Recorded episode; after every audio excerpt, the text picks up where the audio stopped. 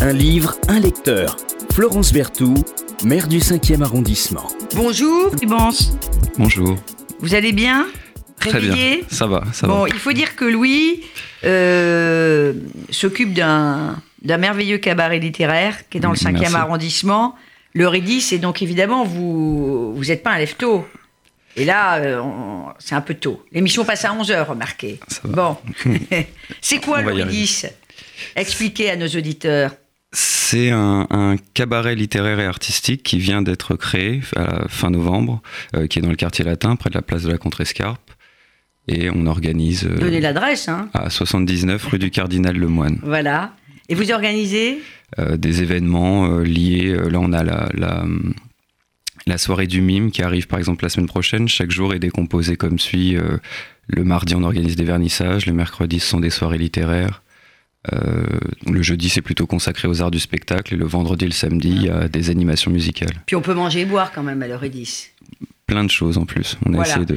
Donc, euh, vous, bah, il y en a euh, pour l'esprit, euh, pour le corps. Donc, c'est formidable. Et alors, Louis Bans va venir nous parler de poésie ce matin. D'ailleurs, d'un auteur que moi, je ne connaissais absolument pas, que j'ai découvert grave- grâce à vous, Édouard Dubu. On va euh, y revenir.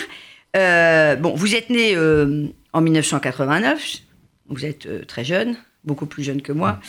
Euh, et et- et, euh, vous-même, vous écrivez? Oui, ça m'arrive. Je, je Vous écrivez, vous publiez?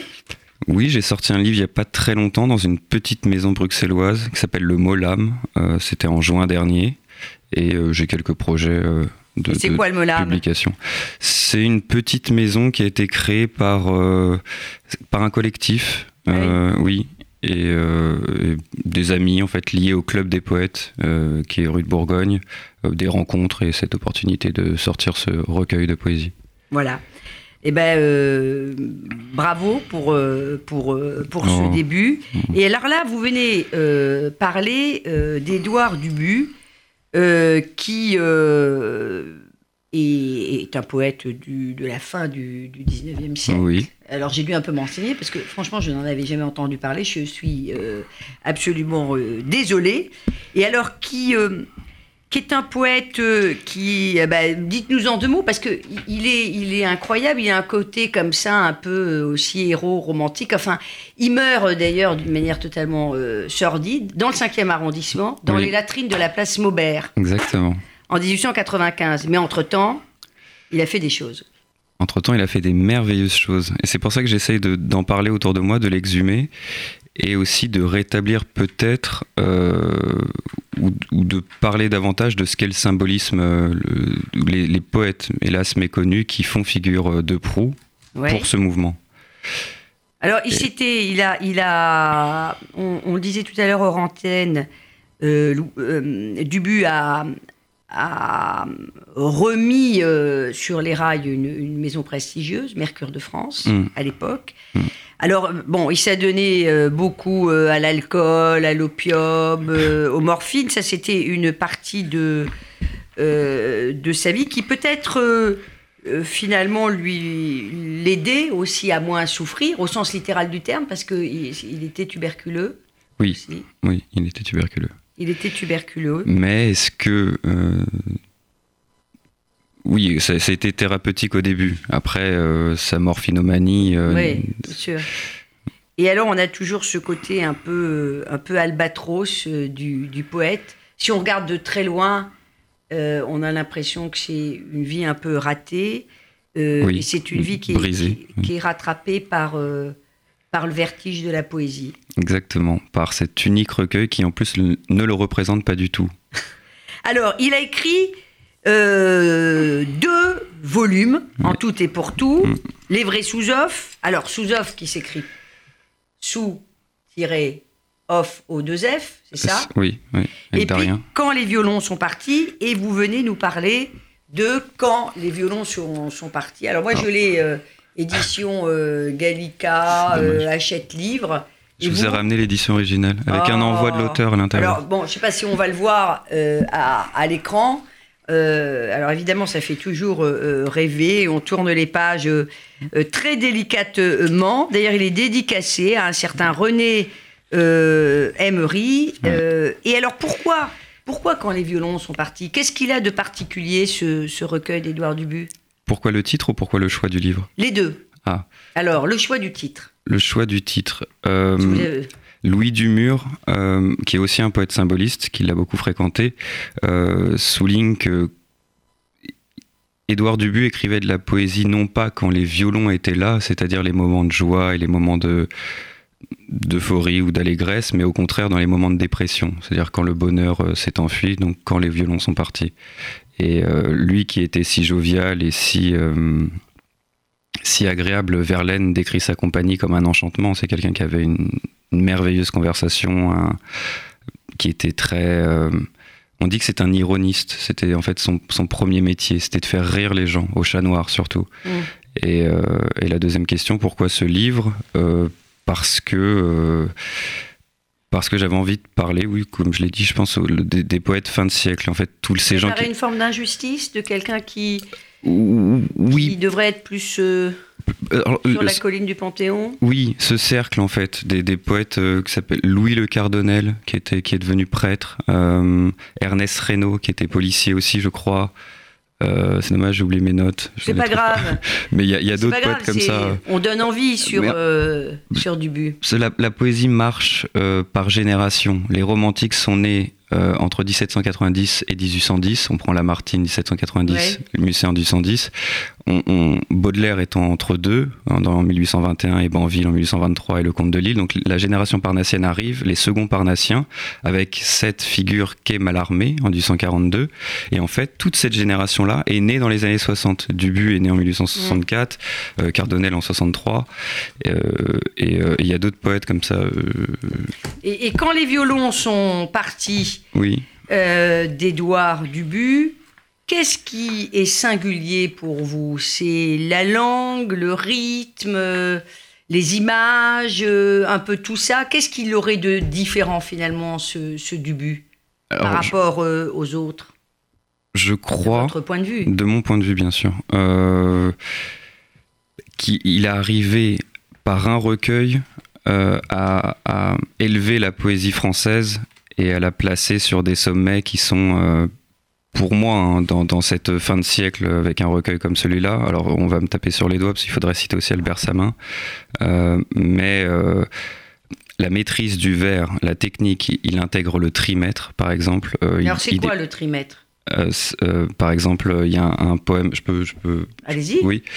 Alors il faut que je le, il y a un poème qui dit résignation et ça fait à l'heure où l'oasis trop longtemps poursuivie s'évanouit comme un mauvais enchantement, la désolation du désert de la vie semble te pénétrer irréparablement. Avec sa voix de glas, l'horloge coutumière a sonné le réveil brutal des lendemains. Tes songes d'or n'ont plus d'essor dans la lumière. Les guirlandes se font poussière dans tes mains. Résigne-toi. Les oripeaux dont se décore, etc. Je pourrais continuer. Mais résigne-toi. 4. Oui. Les oripeaux, 4. Dont se décore, 4. En fait, il y a deux césures maintenant dans l'alexandrin. Et ça, c'est une modernité que les parnassiens n'admettent pas. Et, surtout, la rime, il utilise toujours la consonne d'appui. Donc, il va être par la technique et les parnassiens, et par le choix de la suggestion, de la, la splendeur de l'image, et en fait, cette musicalité euh, qui est euh, maintenant l'objet du symboliste, du, du Mm. poète. C'est euh, c'est plus de discourir sur l'objet, mais plutôt de, par un lyrisme dépouillé, donner des, des impressions par la musique. Voilà. Formidable. Formidable pour mettre euh, en avant euh, cette, euh, ce, choix particulier de quand les, les violons euh, sont partis. À l'Antiquité, on disait que la, la poésie était la langue des dieux. Mais elle Je crois qu'il y a- y, y vraiment toujours quelque chose de, de ça. Et finalement, l'homme a besoin euh, de, de s'élever. À quoi ça sert la poésie? Alors, je- Pour vous, ça sert à quoi? C'est ça qui est. J'ai une fille qui me dit Maman, la poésie, ça ne sert à rien. Mais là, voilà. C'était terrible quand elle m'a dit ça. Et, et alors, euh, il y a beaucoup de jeunes qui pensent en termes d'utilité et qui disent mais la poésie, ça sert à rien. Mm. Et ils ont absolument raison. Et Alors qu'est-ce qu'on leur répond? Comment, euh, qu'est-ce qu'on leur, euh, qu'est-ce qu'on répond? Euh, La poésie, elle doit être donnée à tout le monde. Euh, D'abord, la poésie peut être partout. Qu'est-ce qu'elle apporte euh, Qu'est-ce qu'elle apporte cette poésie? Une musique particulière? Un regard particulier? Oui, alors, par, Moi, j'ai dit c'est comme une chanson. C'est comme une belle chanson qui t'émeut. Et euh, la musique, c'est la musique, euh, la musique des mots, la musique euh, du rythme. Ce sont les images qui sont projetées, mais qui ne sont pas imposées. Euh, une, une chanson, euh, surtout celle d'aujourd'hui, euh, t'enferme dans un cadre, alors que la poésie, c'est une fenêtre ouverte, mais qui va nécessiter un petit peu plus d'efforts pour aborder. oui. Si, si j'étais provocateur, je répondrais par Ça sert à rien. le prologue de Théophile Gautier, oui, à la préface euh, dans, dans Ouais. Mademoiselle de Maupin, où il dit que ce qui est beau et seulement ce qui peut ne servir à rien. Et euh, Oscar Wilde va reprendre cette idée en disant que l'art est forcément inutile, dégager de l'utilitaire, des choses communes. Et, euh, et après, si, si j'étais plus sincère, je répondrais que, que l'esprit fonctionne par concept et par mots, et la poésie est la meilleure façon de rentrer dans la langue. Et, euh, et aussi pour moi, c'est un délassement spirituel. Enfin, c'est ce qu'il y a de plus beau au monde, la poésie. Enfin, je- Est-ce qu'elle doit raconter quelque chose, Non. la poésie? Non, sinon, euh, Mais alors, demain dès l'aube, pour faire apprendre à des générations. Je prends demain dès l'aube, parce Oui. que, bon, euh, euh, elle raconte aussi quelque chose. oui, ah oui, oui. Mais après, après, elle, elle ne doit pas exclusivement raconter quelque chose. Sinon, on irait. euh, le rôle capital de beaucoup de poètes. Mallarmé a été par exemple euh, euh, renvoyé du Parnasse contemporain par Anatole Ouais. France et Théodore de Banville parce qu'il était inintelligible. Et euh, quelqu'un d'intelligent et quelqu'un. Enfin, j'allais citer Hugo. Mais, mais non, euh, est-ce que, est que René. Enfin, après, on va, on va encore me, me critiquer par rapport à ce que je dis, mais Mais pas du tout. Ici, la parole est libre. Ce qui est important, c'est de pas tous être d'accord. Non, parce que Euh, je- Il faut surtout pas qu'on soit tous d'accord. C'est pour qu'il y ait du, un peu du, du, du, du débat. bon, bah, bon, alors. j'allais parler de l'héritage des surréalistes en fait. Et, euh, et je ne crois pas que qu'ils aient cherché à, à raconter forcément une histoire. Il n'y a pas de. Bien sûr. Ou ni Mallarmé dans Hérodiade, mais allez-y. Est-ce qu'on peut revendiquer euh, une forme d'incompréhension de la, de la poésie? Est-ce qu'elle doit être, entre guillemets, compréhensible?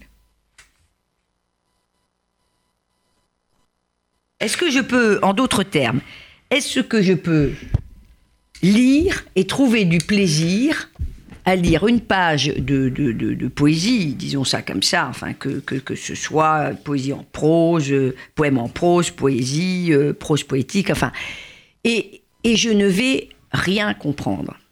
Et moi, ça m'est arrivé de ne rien comprendre et de trouver beaucoup de plaisir à la musicalité. Voilà, oui. C'est un péché Non, c'est une, forme de raffinement, au contraire. Non, je pense que la poésie n'est pas de la rhétorique, n'est pas Ouais. de l'analyse, mais euh, c'est un sentiment personnel, la poésie. Et on peut rentrer dans l'esprit de quelqu'un par euh, cette euh, musicalité que vous décrivez. Merci d'apporter votre, votre regard et votre pierre sur la poésie parce que moi je considère que c'est quelque chose de tout à fait essentiel à, à défendre. Euh, la notamment euh, Poésie en liberté est très présent à travers plein d'initiatives dans, dans, dans le 5e arrondissement. On leur a euh, ouvert une soirée par mois d'ailleurs euh, la, la mairie. Vous avez participé euh, vous allez participer au festival Quartier du Livre qui Oui. aura lieu Le 15 mai du 15 au 22 mai. Euh, c'est toute une semaine. Il y a, a, a, a, euh, peut-être 250 euh, événements. Qu'est-ce que vous allez y faire? Je- ça que Vous qui tenez Eurydice, qu'est-ce que c'est beau? J'ai perdu mon Eurydice. Ah, Gluck. Mais oui, nous, notre participation a, li- a lieu le 15 mai. Il y aura un, un après-midi, une soirée rencontre avec des écrivains et le public pourra euh, s'installer confortablement et, et s'enivrer d'absinthe en, en posant, je crois, en deux ou trois minutes toutes les questions qu'ils ont à poser à leurs auteurs euh, préférés. C'est ce qu'on appelle un speed dating? Non, Je- vous, ne parlerai vous pas ça anglais à la comment radio. euh, bah, Non, un après-midi rencontre. Un après-midi rencontre? Ouais, on pourrait trouver mieux, mais. Un après-midi euh, rencontre, mais c'est toujours extrêmement excitant d'aller poser des questions à des, euh, à des auteurs euh, dont on a l'impression qu'ils sont un peu comme ça sur, euh, sur une Olympe. Et, en général, ça marche bien.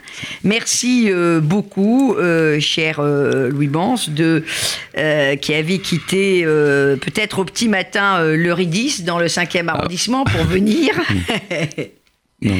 Non Non, ça va, tout en, tout, en tout cas, merci. C'est un plaisir d'être Merci d'être venu nous faire découvrir alors ce poète Édouard euh, Dubu, quand les violons sont partis, et vous nous avez euh, cité de mémoire d'ailleurs, de magnifiques euh, vers.